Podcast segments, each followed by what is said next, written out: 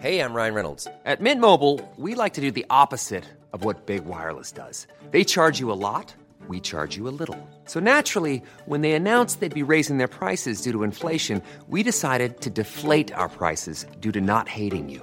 That's right. We're cutting the price of Mint Unlimited from $30 a month to just $15 a month. Give it a try at mintmobile.com slash switch. $45 upfront for three months plus taxes and fees. Promo rate for new customers for limited time. Unlimited more than 40 gigabytes per month. Slows. Full terms at mintmobile.com.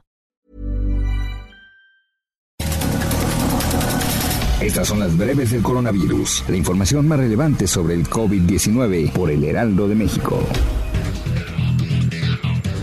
Desde Palacio Nacional este martes, el director general de epidemiología, José Luis Salomía, informó que ya suman 5.399 casos confirmados de coronavirus en territorio nacional, 10.792 casos sospechosos y 406 decesos.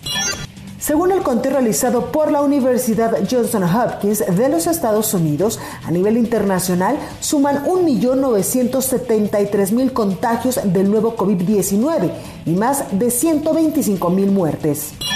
Este martes, la Federación de Sindicatos de Trabajadores al Servicio del Estado comenzó a brindar transporte gratuito en autobuses al personal de salud de siete hospitales que atienden a pacientes con COVID-19 en el Valle de México, a fin de evitar que sufran agresiones en la vía pública. Los gobernadores emanados del Partido Acción Nacional enviaron un mensaje en video para advertir al gobierno federal que los sistemas de salud estatal podrían colapsar si no se destinan partidas extraordinarias de recursos para atender la pandemia del coronavirus. El secretario de Salud de Nuevo León, Manuel de la O, anunció que a partir del próximo fin de semana se va a negar el acceso a las unidades del transporte público y al metro del estado a todas las personas que no usen cubrebocas.